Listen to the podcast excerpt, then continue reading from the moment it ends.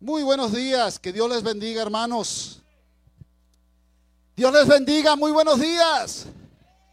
Qué bueno es estar en la casa del Señor. Como decía esta canción, es bueno alabar el nombre del Señor y exaltar su nombre. Aleluya. Nuestro Dios es grande y maravilloso. Cuando hay veces nosotros no tenemos las suficientes fuerzas para seguir o pensamos que las cosas están acabadas, terminadas, siempre el Señor nos dice, yo tengo la última palabra. ¿Cuántos saben eso? Que Dios tiene la última palabra. Cuando aparentemente todo, no hay una salida para la circunstancia que estamos viviendo.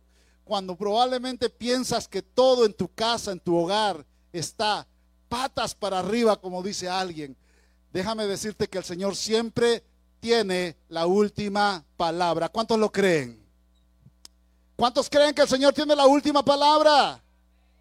Amén. Gloria al Señor. Gracias Jesús.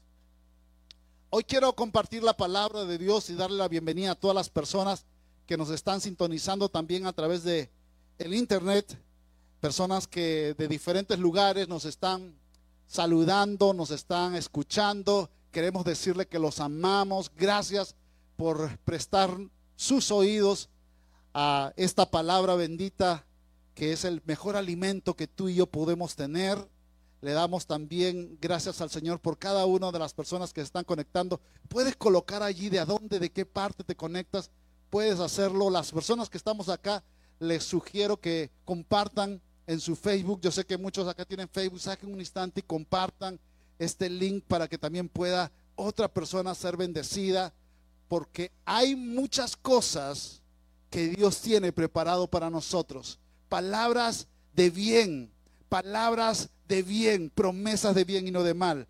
Planes de bien, dice Jeremías 29:11. ¿Cuántos creen que el Señor tiene planes de bien para sus vidas? Amén. ¿Por qué no le damos un aplauso fuerte al Señor? Aleluya.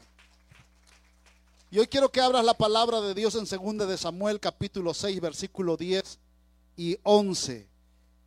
Segunda de Samuel capítulo 6 versículo 10 al 11. Y vamos a vamos voy a hacerles una probablemente una introducción a esto para que tú sepas qué es lo que está ocurriendo.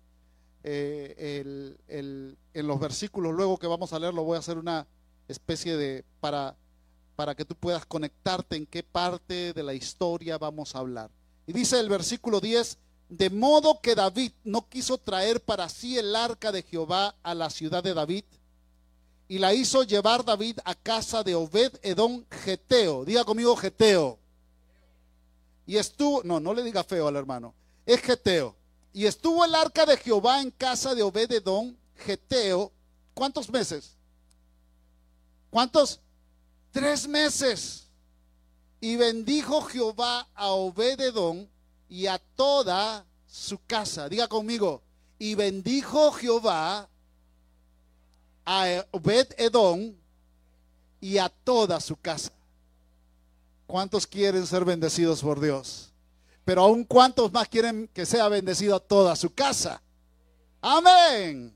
Padre, te doy gracias por esta palabra. Señor, habla nuestras vidas. Que esta palabra sea el mejor refrigerio y no solamente eso, Señor, sino que esta palabra impacte a nuestros corazones, marque nuestras vidas, cambie, Señor, el rumbo de nuestros pasos y que podamos tener encuentros de victoria, Señor, como dice tu palabra, de triunfo en triunfo, de victoria en victoria y de gloria en gloria. Gracias te damos, Señor. En el nombre de Jesús y todos decimos, la palabra que el día de hoy Dios me ha dado para todos nosotros es la presencia de Dios lo cambia todo. La presencia de Dios lo cambia todo. ¿Cuántos han tenido en su vida un encuentro en el cual su vida cambió para todo? Cambió de rumbo, cambió de manera de pensar, cambió de vivir. Cuando Cristo vino al corazón de ustedes, cuando Cristo vino al corazón de nosotros, tocó la puerta, nosotros abrimos, cambió todo, ¿verdad? ¿Cuántos dicen amén? Y aún todavía en esta historia hay algo bastante particular. El arca de Dios, el arca de Dios representaba justamente la presencia de Dios. Y la presencia de Dios estaba representada en una cajita, en un arca, que tiene unas medidas particulares, no era muy grande, y eso representaba la presencia de Dios. Pero el arca de Dios había sido robada, había sido, en otras palabras, el enemigo lo había capturado esa arca. Y por muchos años estuvo desterrado. El lugar del arca, el lugar de la presencia de Dios, estaba, tenía que estar en el templo. Y David ahora asume el reinado. David es el nuevo rey. Y lo primera, la primera determinación que toma David en su reinado es que el arca de Dios vuelva al templo, vuelva al lugar que debe de estar.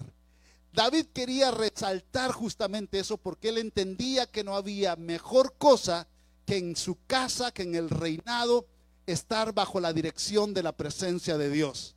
¿Cuántos saben que en nuestra vida y en nuestra casa no pudiéramos hacer absolutamente nada correcto en nuestras vidas si la presencia de Dios no nos dirige?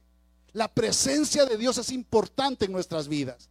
Y aquí vemos en la historia que David coge el arca y lo lleva sobre la, la, parte de, los lomos de unos bueyes. Coloca unos palos atravesados, coloca el arca y comienza David a celebrar de que el arca vuelve nuevamente a Israel, vuelve al templo, lo van a transportar del lugar donde estaba desterrado, capturado, y mientras están llevándolo, los bueyes están llevándolo en sus lomos, y uno de los bueyes, de los bueyes, perdón, se, se, se ¿verdad? Ya uno se, no sabe para dónde, para dónde decir, pero uno de los bueyes se tropieza, y como el arca estaba en su lomo, el arca comienza a tambalearse, comienza a reclinarse y está a punto de caer. Hay un hombre que se llama Usa, que pertenecía al sacerdocio, a la, línea de Leví, y él trata de hacer algo que yo creo que todas las personas hubieran hecho. Si algo ves que se está cayendo, inmediatamente saltas a salvarlo. Y él hizo lo mismo, sino que en ese momento que él se le ocurre hacer esa temeridad de coger el arca en la presencia de Dios, cae fulminado muerto. Inmediatamente David para el cortejo, para la fiesta. La gente estaba danzando, la gente estaba cantando, la gente estaba eh, contenta. David estaba también alabando a Dios. Y en el momento que ve eso, déjeme decirle algo. El problema no fue de USA, el problema fue que David no estaba llevando correctamente como estipulaba en Éxodo capítulo 31, 30, 31 y 32, donde estipula que el arca debería ser llevado sobre los hombros de los ungidos. Y él lo estaba llevando sobre los lomos de unos bueyes. Y él dijo, no, no, paremos, paremos. No, no, no vaya a ser que el Señor esté enojado y comience ahora a matarnos a todos. Así que él se congojó por la muerte de Usa, le nombró incluso un lugar y le dijo Pérez Usa, que ahí en otras palabras había muerto Usa y como recordatorio. Y muchos a veces dicen, pero ¿por qué pasó esto? Déjenme decirles que ah, es importante que nosotros tomemos en cuenta algo. La presencia de Dios es mortalmente seria.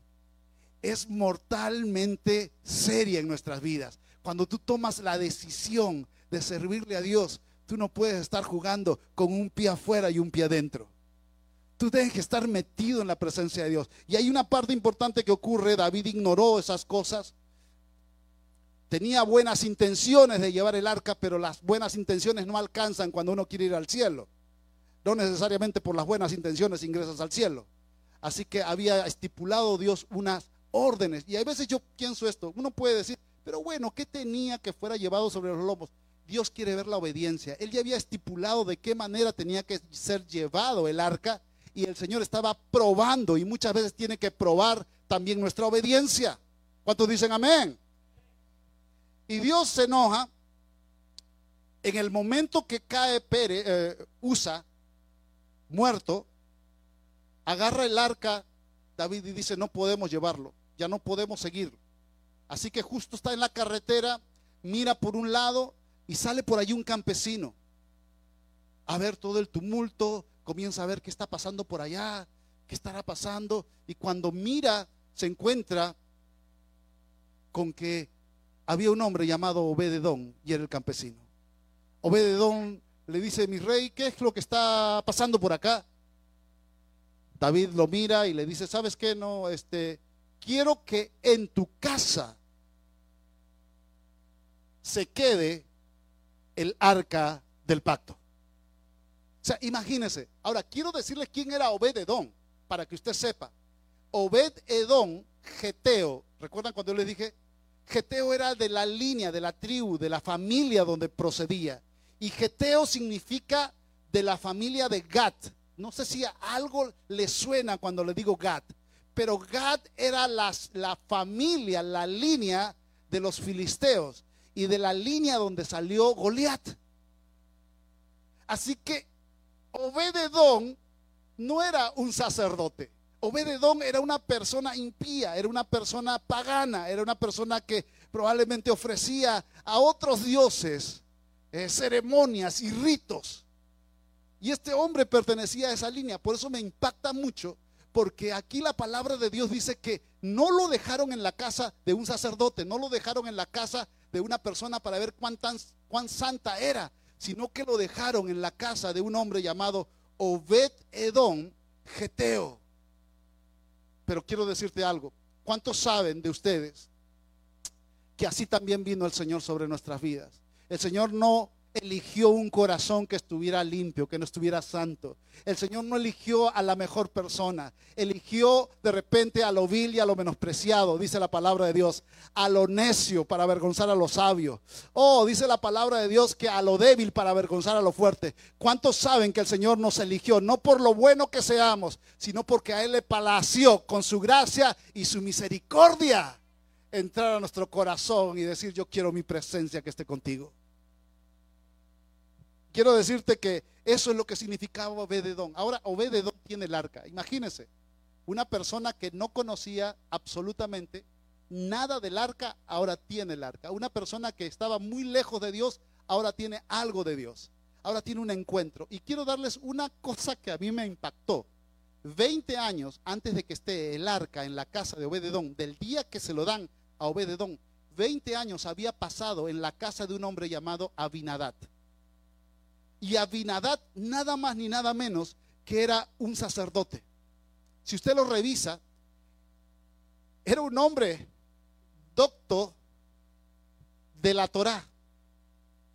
Era un hombre que sabía qué era la Torá, sabía cómo alabar a Dios, sabía quién era Dios, sabía todo porque era un sacerdote. Y durante 20 años, dice la palabra de Dios, que estaba Abinadad teniendo en su casa la caja, la presencia de Dios, el pacto, la arca del pacto. Y dice que todo ese tiempo estuvo lamentando la ausencia de Dios. Y no ocurrió absolutamente nada. Ahora en la casa de Obededón vamos a ver qué es lo que pasa. Obededón trae la caja, comienza a hablar a la familia, comienza a decir, mira lo que está ocurriendo.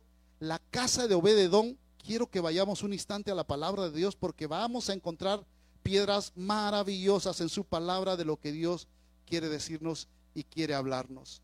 Y entonces, en segunda de Samuel capítulo 6 versículo 12 dice, entonces le dijeron al rey David, el Señor ha bendecido a los de la casa de Obededón y a todo lo que tiene a causa de qué?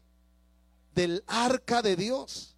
Y luego David fue y llevó el arca de Dios de la casa de Obededón a la ciudad de David con gran celebración. Miren, a mí me impacta esto. ¿Por qué? Porque en una casa absolutamente no pasó nada. Y era la casa de una persona que conocía la Torá, que conocía el sacerdocio, que conocía a Dios. Y no pasó absolutamente nada. Llega a la casa de un pagano como Obededón, de la línea de Gat, y comienza a ocurrir milagros sorprendentes. Comienza a ser bendecida su casa, comienza el Señor a tocar a sus hijos, comienza el Señor a sanar su tierra. Yo me imagino que un día sale y la, tenía vaquitas porque él era campesino, al menos la línea de Obededón eran campesinos, eran personas que trabajaban la tierra, que trabajaban con ganados. Y Obededón comienza a ver cómo Dios lo comienza a bendecir por tener el arca. Él le comienza a prestar mucha atención, que el arca representaba para él un cambio en su vida. Obededón tuvo que sacar también los dioses, porque yo creo que David le habrá dicho, ¿sabes qué? Mira, te voy a dejar algo. Acabo de matar esa arca a una persona, simplemente por querer tocarla. Anteriormente le dice, si tú no me crees, déjame decirte algo, que esa arca del pacto un día fue llevado por los filisteos a la casa de un dios llamado Dagón, que era un dios uh, imponente, casi como la cara de un toro, el pecho totalmente fornido, las piernas como si fueran las de un carnero. Y un día lo colocaron allí y dice que al día siguiente vinieron los sacerdotes de, de, este personaje nefasto y lo encontraron a Dagón comenzado totalmente inclinado. La estatua que ellos habían fabricado con sus manos, inclinado sobre el arca. Y dijeron, ¿qué pasó? ¿Quién hizo esto? Y lo sentaron otra vez. Al día siguiente cuando llegaron, dice que la, cabeza de Dagón y las manos de Dagón y las piernas de Dagón estaban cercenadas, estaban cortadas. Y comenzaron a asustarse y comenzaron a decir, ¿qué está pasando? Y todos comenzaron a decir, es por el arca. Y les comenzaron a salir tumores en las cabezas a todos ellos y comenzaron a asustarse y dijeron, hay que regresárselo a los del pueblo de Israel porque es la caja, es su Dios, la presencia de su Dios que nos está haciendo esto porque lo hemos colocado en un lugar que no es correcto. Y sabe, yo me imagino que ahora Obededón tiene temor porque sabe que ahora lo está visitando alguien puro. Ahora está visitándole la esencia de Dios. Yo creo que Obededón dijo, quítenlas, quiten los otros dioses que tenemos mi hijos, ahora vamos a arrepentirnos. ¿Saben lo que le acaba de pasar a este tipo que se acaba de morir? Recuerdo yo de los tumores. Yo no quiero tener tumores, yo quiero arrepentirme. Y comienza a haber una limpieza en su casa, en su hogar. Y dice la palabra de Dios que algo hizo bueno Obededón porque Dios comenzó a bendecirlo en tres meses. Abinadad en 20 años, nada. Él en tres meses comienzan a parirle terneros, comienza a salirle eh, los frutos. Eh, el, hijo le dijo, papi, papi, papi, acá te traigo. Y le dijo, pon acá la sandía. Mi hijo, no, papi, es el limón. Así que comenzó todo a ser producido en gran manera. Yo no sé si ustedes saben, pero allí en Guatemala hay un lugar que se llama Almolonga. Y aquellos que no saben la historia de Almolonga, o al menos los que no, puedo contarles algo. Y es testimonio, usted puede ver en YouTube también algunos testimonios poderosos, pero en Almolonga era un pueblito tan pequeño en Guatemala que estaba lleno de cantinas, de bares, de borrachitos y de gente de mal vivir. Trabajaban la tierra y sí trabajaban la tierra, pero todo así como trabajaban vivían en pobreza porque nada les sustentaba, o sea, nada de lo que se ganaban se iba como en saco roto. Y vivían prácticamente en una pobreza y en una miseria porque estaban a ese pueblo atado por religiosidad, por pecado, por alcoholismo, por vicios. Y entonces un hombre escucha la palabra de Dios. Y en el momento que escucha la palabra de Dios, le crea la palabra. Y él comienza a orar, a interceder por su ciudad y por su pueblo. El hermano Rizcaché se llama hasta el día de hoy es un pastor. Y él comienza, este borrachito se entrega al Señor, cambia su vida, cambia su casa, restaura su familia, comienza a restaurar su ciudad y comienza a haber una sanidad en el pueblo de una manera sorprendente. El lugar que era la cárcel que estaba llena, tuvieron que cerrarla porque ya no había presos la gente comenzó a llegar a las iglesias, a entregarse al Señor. Increíblemente, todos los que eran anteriormente bares de mala muerte, donde iban todos los fines de semana y todos los días los borrachos, se comenzaron a convertir en lugares de oración. Y comienzan ellos a sembrar y a cultivar. Y usted comienza a ver en YouTube, coloque, y no le estoy exagerando, y comienza a ver zanahorias de gigantes, tremendas, lechugas enormes y comienzan ellos a decir, porque nosotros entendimos un principio, que cuando nosotros quitamos el pecado de nuestra ciudad y comenzamos a decirle, Señor, perdona nuestros pecados, el Señor escucha nuestra oración y sana la tierra. Y el Señor ha sanado nuestra tierra. ¿Cuántos creen que el Señor puede hacer eso también en nuestros tiempos? Eso también Dios quiere hacer con nuestra casa. Dar un aplauso grande y fuerte al Señor. Y Obededón comienza a ser bendecido, a tal punto de que comienza a impactar su casa, comienza a impactar su familia. Y quiero decirte algo, ¿cuántos quieren a, la presencia de Dios en su casa? Yo hice una tarea aquí y encontré algunas cosas interesantes. La Biblia está muy ligada, ojo, con los hechos que dice que la presencia de Dios visitaba la casa de muchos. No solamente a Obededón, que esto es un ejemplo, sino que también Jesús, que era la misma presencia de Dios, fue a la casa de Pedro y sanó a la suegra. Imagínense. Ya con eso le digo todo. También fue a la casa de Mateo, que era un aduanero. Fue a la casa de Jairo, principal de la sinagoga. Fue a la casa de Simón, el leproso. Fue a la casa de un fariseo. Fue a la casa de Marta, María y Lázaro. Y también fue a la casa de un pequeñito que estaba subido a un sicómoro, a un árbol. Y le dijo, saqueo, ven, bájate, apúrate, date prisa. Porque hoy voy a ir a tu casa.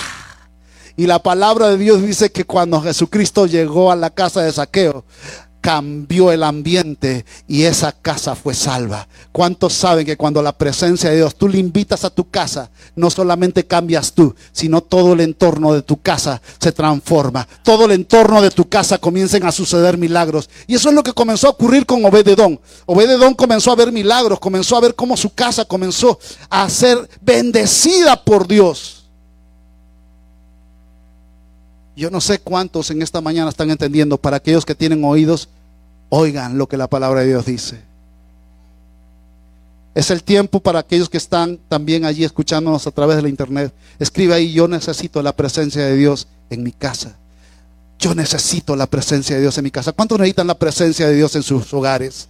La presencia de Dios, la gloria de Dios, algo maravilloso, algo poderoso. Pero déjame decirte que es la presencia de Dios es una oportunidad que nos da el Señor en estos tiempos.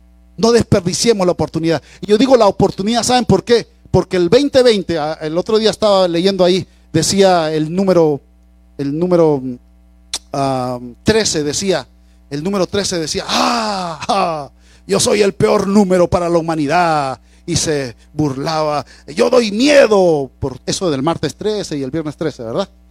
Y después apareció el 666 y dijo, no, yo soy peor el 13, dijo el 666, yo doy más miedo. Y después apareció el 2020 y se comenzó a reír. Ah. Y para muchos puede ser que el 2020 o el 2020, como lo quieras llamar, pueda ser como un año difícil, nefasto. Para muchos pueden decir, ese año no lo quisiera volver a recordar jamás. Es más, yo estoy seguro que muchos están preparando y diciendo cuándo se termina este año porque fue el pésimo, el peor. Pero quiero decirte una buena noticia para los hijos de Dios que abren la puerta para la presencia de Dios. Aleluya. No hay tiempos malos, sino que en los tiempos malos Dios se glorifica y comienza a hacer maravillas y milagros en la casa de aquellos que abren la casa para su presencia. Para aquellos Obed Edom. Así que en, en la palabra de Dios, ¿cuántos tienen sed de la presencia de Dios? ¿Cuántos tienen sed? Aleluya, gloria al Señor. Son oportunidades. Yo por eso digo que este año es una oportunidad que Dios le está dando a la humanidad. Es tiempo de oportunidad, no es tiempo de calamidad. Tómalo como oportunidad. Hay un hombre que se llama Nick Valenta, Valenta o algo así. Es un hombre que no sé si usted lo habrá visto, eh, aparece en las noticias, siempre es equilibrista y él camina sobre una cuerda de acero y hace actos realmente temerarios a nivel mundial, en edificios, en puentes, pero un día hizo un acto temerario increíble. Se fue a las cataratas del Niágara y cruzó 550 metros. No hay nada abajo, ¿eh? No coloca nada, solamente con el mero eh, cable de acero. Y él comienza a hacer algo tan temeroso como es pasar 550 metros, en medio cruzar todas las cataratas con el viento que hay, y comienza a hacerlo. Y él dijo antes de cruzarlo, dijo, ¿cuántos creen? Dijo él, ¿cuántos creen que yo lo puedo hacer? Y toda la gente que estaba allí mirando, porque estaban los periodistas, camarógrafos, eh, gente, curiosos, y comenzaron a decir todos, sí, sí creemos que tú lo puedas hacer. Así que él fue y efectivamente lo pasó. Así que después dijo, ¿cuántos creen que yo puedo hacer pasar ahora otra vez, pero con una carretilla? Saben que es una carretilla, ¿verdad? un instrumento para construir o para llevar arena. Y él dijo, ¿cuántos creen que yo puedo pasar con una carretilla ahora por la misma cuerda de acero por, el, por las cataratas? Y todos dijeron, sí, sí creo. Así que él pasó otra vez con la carretilla y dijo, ¿cuántos creen? Dijo ahora, ¿cuántos creen que yo puedo pasar ahora nuevamente con la carretilla y una persona sentada en la carretilla? Y todo el mundo dijo, sí, sí creemos. ¿Hay un voluntario? Nadie levantó la mano, hermano. ¿Sabe por qué? Porque es fácil a veces decir, quiero, lo quiero, lo deseo, sí, esto, lo otro, quiero que la presencia de Dios, amén, gloria a Dios. Pero en el tiempo que tenemos que tomar son decisiones. Y las decisiones tienes que colocarle obras. A tu fe colócale obras. Y aquí tuvo que tomar una decisión Obededón y decir, ahora voy a colocar esto, voy a involucrarme con Dios, voy a amar a Dios. Toda mi casa está viendo la gloria de Dios. Yo pienso que había una reconciliación, había una unidad, algo precioso. En tres mesecitos algo cambió en la atmósfera. Y ahora lo más interesante de todo eso no fue eso, sino que dice la palabra de Dios en Primera de Crónicas, capítulo 26, versículo 4, que los hijos de Obededón, miren aquellos que de repente quieren nombre para hijos, acá hay buenos. Semaías, el primogénito. Qué, bonito, ¿no? Semaías, vente para acá. Josabat, el segundo. Joa, el tercero. El cuarto, Sacar. Sacar, no saques de ahí. Bueno. El quinto, Natanael. Eso está mejor. El sexto, Amiel. El sexto, el séptimo, Isaacar. El octavo, este está fenomenal. Peultai. Peultai. Qué bonito, ¿verdad? Porque Dios había bendecido a Obededón y también Semaías, su hijo, nacieron hijos que fueron señores sobre la casa de sus padres, porque eran varones valerosos y que esforzados. Quiero decirte algo, cuando la presencia de Dios tú la traes para tu vida, hermano, déjame decirte que a veces no tienes ni que abrir los labios para predicar en tu casa, porque la presencia que está en tu vida va a traer a los de tu casa, tarde o temprano tus hijos van a ser tocados por el Señor. ¿Cuántos lo creen? Yo le agradezco al Señor por las buenas decisiones que tomaron mis padres. Y no solamente mis padres, sino mis abuelos, porque yo soy tercera generación. Y mis abuelos al tomar esa buena decisión, mis padres comenzaron a seguir, mi madre y después mi papá, y ellos continuaron. Y gracias a ellos, a su esfuerzo, a su oración, a su empuje, al buscar siempre, al creerle al Señor, ahora sus hijos Ahora su tercera generación, ahora comienzan a servirle al Señor. Y ahora mis hijos también van a servir al Señor y están sirviendo a Dios. ¿Sabe por qué, hermano? Porque tú puedes decirme hoy día, pastor, pero yo soy el primero de mi generación. Mis padres fueron terribles. Eso no creían en Dios. Mis abuelos tampoco. Pero déjame decirte, si hoy tú estás creyendo, tienes asegurado que tus hijos y tus futuras generaciones también serán benditos por el Señor.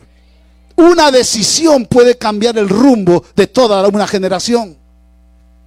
Y aquí está involucrándose todos los hijos de Obededón. Y, el primero de Crónicas luego después dice en, el versículos 16, 37 y 38. Primera de Crónicas 16, 37 y 38. Y dijo, y dejó allí, miren lo que pasa, delante del arca del pacto a Jehová, de Jehová, a Asaf y a sus hermanos para que ministrasen de continuo delante del arca cada cosa en su día y a Obededón. ¿Y qué dice ahí? Y a sus 68 hermanos. Y a Obededón, hijo de Jedutún, como porteros. ¡Wow! Hermano, por un hombre que era pagano, que no conocía, que adoraba a otros dioses, pero un día decide él limpiar su casa, decide acercarse a Dios, óigame, algo tremendo comienza a ocurrir en la vida de él.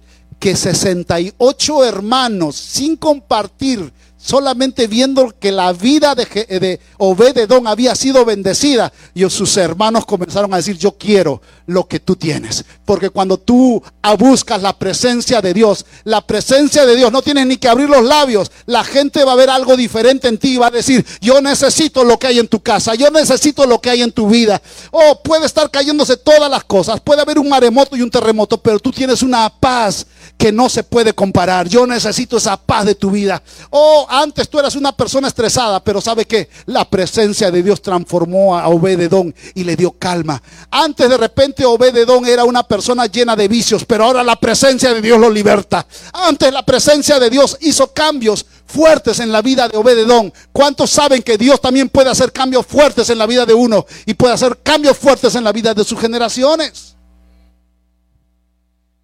Y ahora viene David alguien le viene con el chisme, siempre nos falta uno, ¿verdad? Y le dice, David, David, David, rey, mi rey, ¿sabe qué? Le cuento la ultimita, la calientita, la más suave. Dijo, cuenta, cuenta, cuenta, ¿qué pasó? La casa de Obededón, no te imaginas lo que es, es una completa bendición. Todos los días tienen fiesta. Ese Obededón era un colérico, un renegón, era un campesino amargado. Nadie, ni los vecinos lo querían. Ahora ese hombre se ha ganado a sus 78 hermanos, a todos sus hijos. Es un hombre amoroso. Antes paraba peleando, pero ahora es un hombre de paz. Antes paraba de repente todos los días pensando cosas malas. Ahora siempre está hablando cosas buenas. Algo ocurrió en él. Ahora tenía solamente dos vaquitas y le sacaban apenas solamente un tarrito de leche. Ahora las vacas van y se ordeñan solas. Y es increíble lo que está ocurriendo allí. Algo está ocurriendo porque su tierra, él no la está sembrando y algo está saliendo saliendo de la tierra. Porque cuando Dios viene, hermano, completamente bendice todas las cosas en tu casa. Y David dice, es el tiempo. Si no lo ha matado, Obed era nuestro conejillo de indias. si no lo ha matado, vamos por el arca. Dios está bueno ahora con nosotros. Y se fueron. Y David le dice, ¿sabes qué, Obed? Así como te la entregué, no tuviste que darnos nada tampoco te tengo que dar nada para llevármela. Es algo que no te pertenece. Es algo que te dije que solamente quería un instante tenerlo en tu casa. Así que dame el arca. ¿El arca que representa? Y aquí, porque hay una reunión familiar. Obed llama a sus 68 hermanos, llama a todos sus hijos, llama a los nietos, y comienza a llamarlos y les dice, este es el día más triste de nuestras vidas. Acaba de venir el rey David y nos acaba de pedir el arca. En tres meses hemos visto, jamás en la humanidad de nuestra existencia habíamos visto semejante cosa. Entre hermanos se peleaban, ahora se aman. Yo no me podía hablar con el hijo y ahora el hijo me ama. Algo ocurrió, hubo sanidad en nuestra familia, hubo algo impresionante, algo cambió en mi vida. Dijo, y nos quedan dos cosas por hacer. Dos opciones. O nos despedimos del arca todos así con la manita. Bye, arca. Bye. O decimos, vamos donde el arca va. Y Obed, ¿sabes lo que decidió? Dijo, yo dejo el campo. Así que le dijo al rey David, le dijo, ¿sabe qué, rey? El arca del pacto cambió mi vida. No sé si a otros no le hizo bueno o le hizo bueno, pero a mí me cambió la vida. Yo no voy a poder seguir siendo aquí el mismo si es que el arca tú te la llevas. Así que tú me vas a tener que colocar. ¿Dónde vas a colocar el arca? Y le dijo, lo voy a colocar en el templo. Pues me tendrás que colocar de cualquier cosa en el templo. Yo te barro, yo te trapeo, yo hago lo que sea con tal de estar cerca al arca de la presencia de Dios. Y le dijo familia, ¿quiénes me van a seguir? Y toda la familia dijeron, vamos todos, papá. Nadie se va a quedar, todos nos vamos. Y David dijo, ¿qué lo coloco a hacer a este? ¿Qué lo coloco a hacer? ¿Qué lo coloco a hacer? ¿Y saben qué lo colocó? De portero. Ahora, ¿A qué le puedes colocar una persona que toda su vida se ha dedicado a ser un campesino? Tiene las manos marcadas, encalladas o con callosidades, no puede hacer nada. Pero aquí me encuentro algo interesante en Primera de Crónicas, capítulo 15, 21. Algo que me, que me impresiona de esto es lo que ocurre con Obededón. Y dice, Matatías Tirulai. ¿Verdad? Parece. Pero dice así, Matatías, Elifeleu, Mignías, Obed, ¿qué dice? Obededón, aquí lo encontramos. Ahora, ¿qué va a hacer? ¿Qué va a hacer? Geiel y Asasías tenían arpas, ¿qué? Afinadas en la octava para dirigir. ¿Cómo es posible? ¿A quién se le ocurre colocar a un viejito? Siempre me han dicho que para aprender música a mí siempre me han dicho que la mejor edad para aprender música es cuando están pequeñitos. Lo más pequeñito, dale una guitarra, dale algo, se le va a abrir el oído musical. Una persona que ya está avanzado de edad, no quiero decir viejo, pero bueno, una persona que ya tiene el oído ya totalmente, a veces algunos ya no escuchan ni bien, es difícil que puedan aprender un... No, no es difícil, pero sí es un poco más ah, complicado que esa persona pueda aprender. Pero vemos a este viejo campesino, Obededón. Él dijo, mira, yo me meto de lo que sea. Y comienza a tocar el arpa. Yo pienso que sus dedos, la gente, los músicos comienzan a ver los dedos callosos de él. Dice, ¿en qué trabajabas antes? No, no interesa. Lo que sí sé es adorar. Yo pienso que había muchos que de repente decían, este como que no fue un músico porque algunas notas desafina. Y estaba así como Josué cuando dice do, re. Y lo tenían ahí, ahí, ahí, ahí. ¿Cuál va? Eh, eh. Creo que llamaron al rey David y le dijeron, David, ¿sabes qué? Tú eres un buen músico, David. Tú has, tocado el arpa desde muy pequeño. Quisiera que estuvieras en el ensayo que tenemos con Obededón. Míralo nomás, este, solamente para que des tu opinión. Le desconectamos el arpa. Y David dijo, a ver, toquen, toquen, toquen, toquen. Vas a escucharlo, vas a escucharlo. Y comienzan a tocar y, cuán bello es el Señor. Y, y Obededón canta, cuán hermoso es el Señor. Y decían, ¿viste cómo desafina? Y David comienza a decir, no, es que no estoy viendo la desafinada. ¿Qué cosa? No estás viendo. Tú eres un buen músico, David. ¿Cómo que no vas a ver cómo desafina y desentona totalmente Obededón? No, porque yo aparte de ser músico, no solamente soy un músico, soy un hombre que soy un adorador y reconozco a la gente que son buenos adoradores. Así que Obededón me lo metes en el arpa como sea, porque serán buenos músicos, pero yo no necesito buenos músicos, yo necesito gente que adore el corazón. Y Obededón tiene la presencia de Dios en su vida. Es por eso que la presencia de Dios en la vida de uno lo transforma a uno en adorador. Cuando yo le digo, ¿cuántos tienen la presencia de Dios? Es muy sencillo, no tienes ni que decir amén. ¿Cómo tú adoras? Eso, te lo va a decir. ¿Cómo tú adoras? Porque yo sé que si yo les pregunto, ¿creen en Dios? Todo el mundo levanta, pero los diablos y los demonios también creen. Pero cuando hablamos de la presencia de Dios, hay una de las cosas que te da de que la presencia está en ti. ¿Cómo tú adoras? Me encantan esas personas que cuando están haciendo las cosas, están haciendo los frijolitos, están barriendo, están, y están así adorando. Su casa la transforman en un tiempo del arca del pacto. Y comienzan, oh sí, Señor. Y comienzan a adorar al Señor allí. Alaba. Mientras barro, alaba. Mientras cocino, alaba. Mientras plancho y quemo los pantalones, alabo. La alabanza es tuya. Dios al frente. Y es lindo poder alabar el nombre de Dios.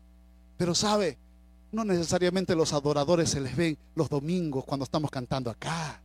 No solamente los adoradores los vemos cuando de repente hay buenos instrumentos o buenos músicos. Los adoradores son los que se reconocen en su intimidad. Cuando nadie los ve. Cuando el Señor comienza a decir, uh, qué, fragancia está subiendo ante mi presencia. Y me encanta porque Obededón no volvió a ser el mismo. Obededón ahora, ese hombre con las manos callosas, campesino, viejo, de repente con falta de audiciones, ahora era un músico, pero más que eso, era un adorador. Dale un aplauso al Señor. Si tú quieres tener la presencia de Dios, tú te tienes que volver un adorador.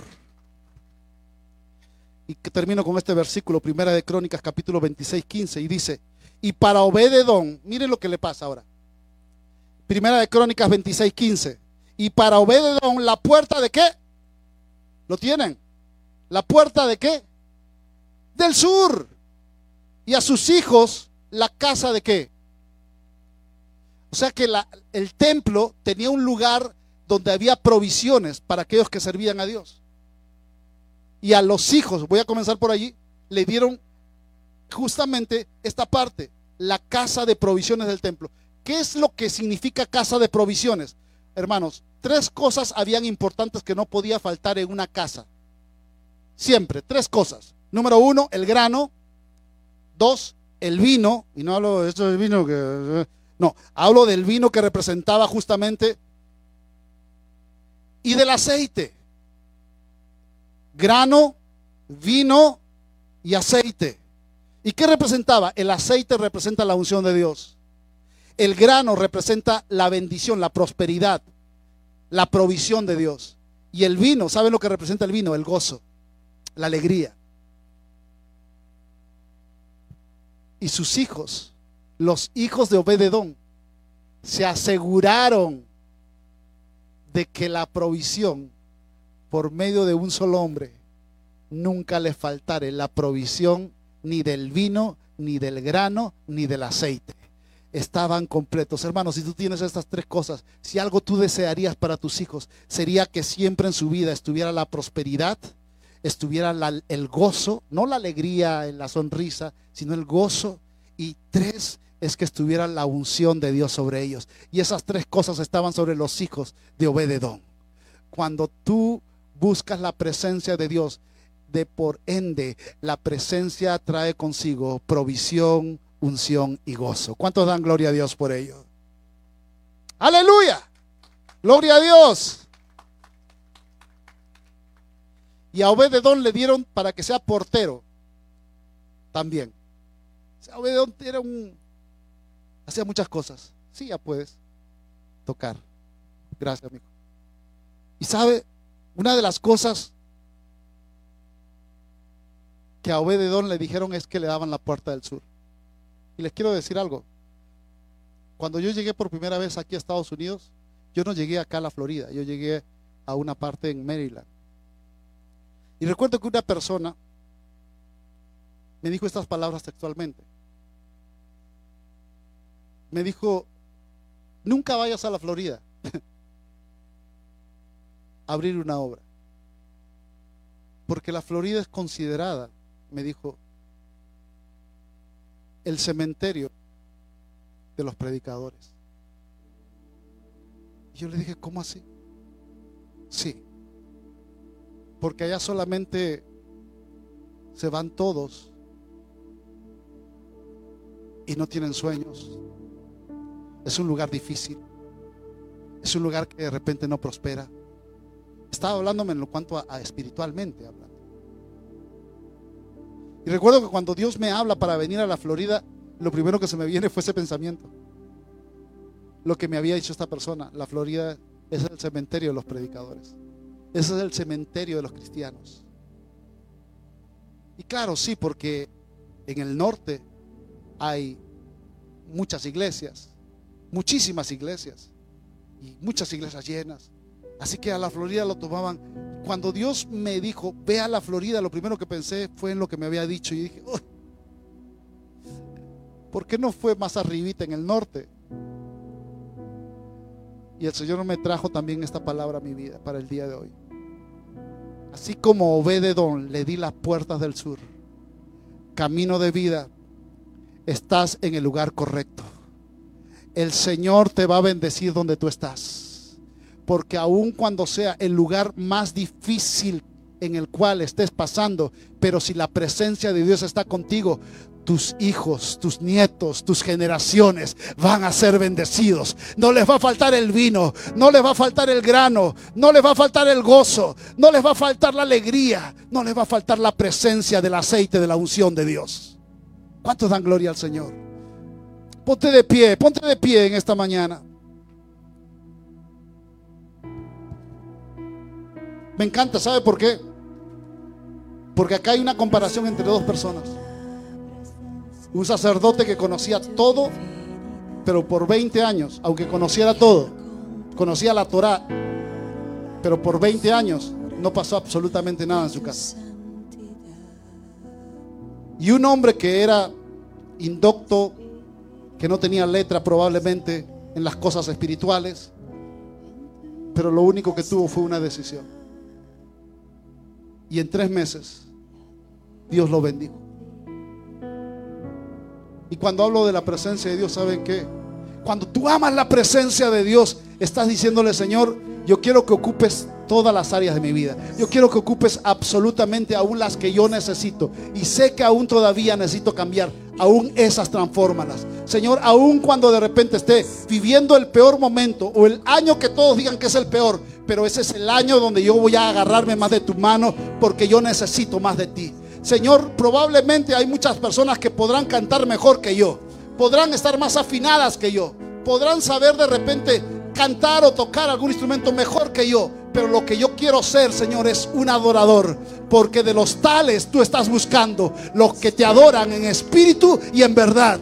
Es el tiempo donde dice Dios, es el tiempo donde yo voy a juntar tu casa, voy a sanar tu casa, pero también quiero que busques mi presencia. Cuando levantes un altar de adoración, cuando levantes un altar en tu casa, oh, déjame decirte que algo curioso para ti va a pasar, pero en el reino espiritual se está gestando milagros. Aun cuando de repente por 20 años has estado pidiendo por algo, pero la presencia de Dios va a hacer que sea transformado. ¿Tienes algún hermano, alguna hermana? ¿Tienes algún familiar? ¿Tienes algunos nietos? ¿Tienes alguien que de repente en tu casa todavía no, no, no, no está cerca o no está en los caminos de Dios? Pues ese es el tiempo, te dice el Señor. No te preocupes. Ahora encárgate tú de buscar mi presencia. Yo voy a sanar tu tierra. Encárgate de buscar mi presencia, dice Dios. Y yo, y yo voy a levantar una generación nueva sobre ti. No te preocupes, dice el Señor, aun cuando el camino que has transcurrido, puedas decir, ha sido cargado de errores, no interesa, porque Dios no visita a los perfectos. Él no vino por sanos, Él vino por enfermos. Dice la palabra de Dios que el Señor cuando ingresa, Él comienza a limpiar la casa. Así que es el tiempo donde tú también le tengas que decir, Señor, es allí donde yo quiero estar, es allí donde tu presencia la necesito en mi vida, es allí donde ahora yo quiero levantar un altar para ti. ¿Qué te parece si cantamos algo? Vamos, vamos, vamos iglesia, vamos. en tu majestad. Te adoro, dile al Señor, te adoro. Oh, yo te adoro, Señor. Te adoro a ti. Y cuando veo la grandeza Oh, sí, Señor. de tu dulce amor Mientras estamos adorando a Dios. y compruebo la Probablemente tú has estado alejado de Dios. de tu corazón. Probablemente tú has escuchado esta alabanza y estás diciendo, estoy tan lejos de Dios. Pero hoy puede ser el día del cambio. Hoy puede ser el día que Dios transforme no solamente tu vida, sino toda tu familia. Así que ese es el tiempo donde Dios te está llamando. Él no está buscando que dejes las cosas, Él te está buscando así como tú estás. Así como ve de dónde estaba, lo sorprendió el rey. Hoy el rey te sorprende y te dice, presencia te va a dar descanso. Mi presencia va a ir contigo. Mi presencia va a transformar el ambiente de tu vida. Transformará las tormentas en tiempos de paz. No es que la tormenta no la vayas a obviar. Probable que estés pasando por alguna tormenta, sino que en medio de la tormenta Dios colocará paz. Y hoy te dice el Señor, voy a transformarte. Así que hoy te invito a que allí donde tú estás le diga a Jesús, yo quiero que ingreses tu presencia en mi vida. Te abro la puerta de mi corazón. Señor, permito que tú transformes todo. Las cosas que aún yo pienso que no pueden ser transformadas, para ti no hay nada imposible. Señor, no solamente mi vida, sino también mi casa, mi familia. Señor, y sé que cuando yo te doy a ti como el centro de mi corazón, el centro de mi vida, cosas maravillosas van a ocurrir. Y dile gracias Jesús, gracias Señor, porque tu presencia marcará encuentros de victoria en mi vida, en tu nombre. Amén. Y amén. Que Dios te bendiga. Gracias te damos, Señor. Aleluya. De tu divinidad y al contemplar la hermosura de tu santidad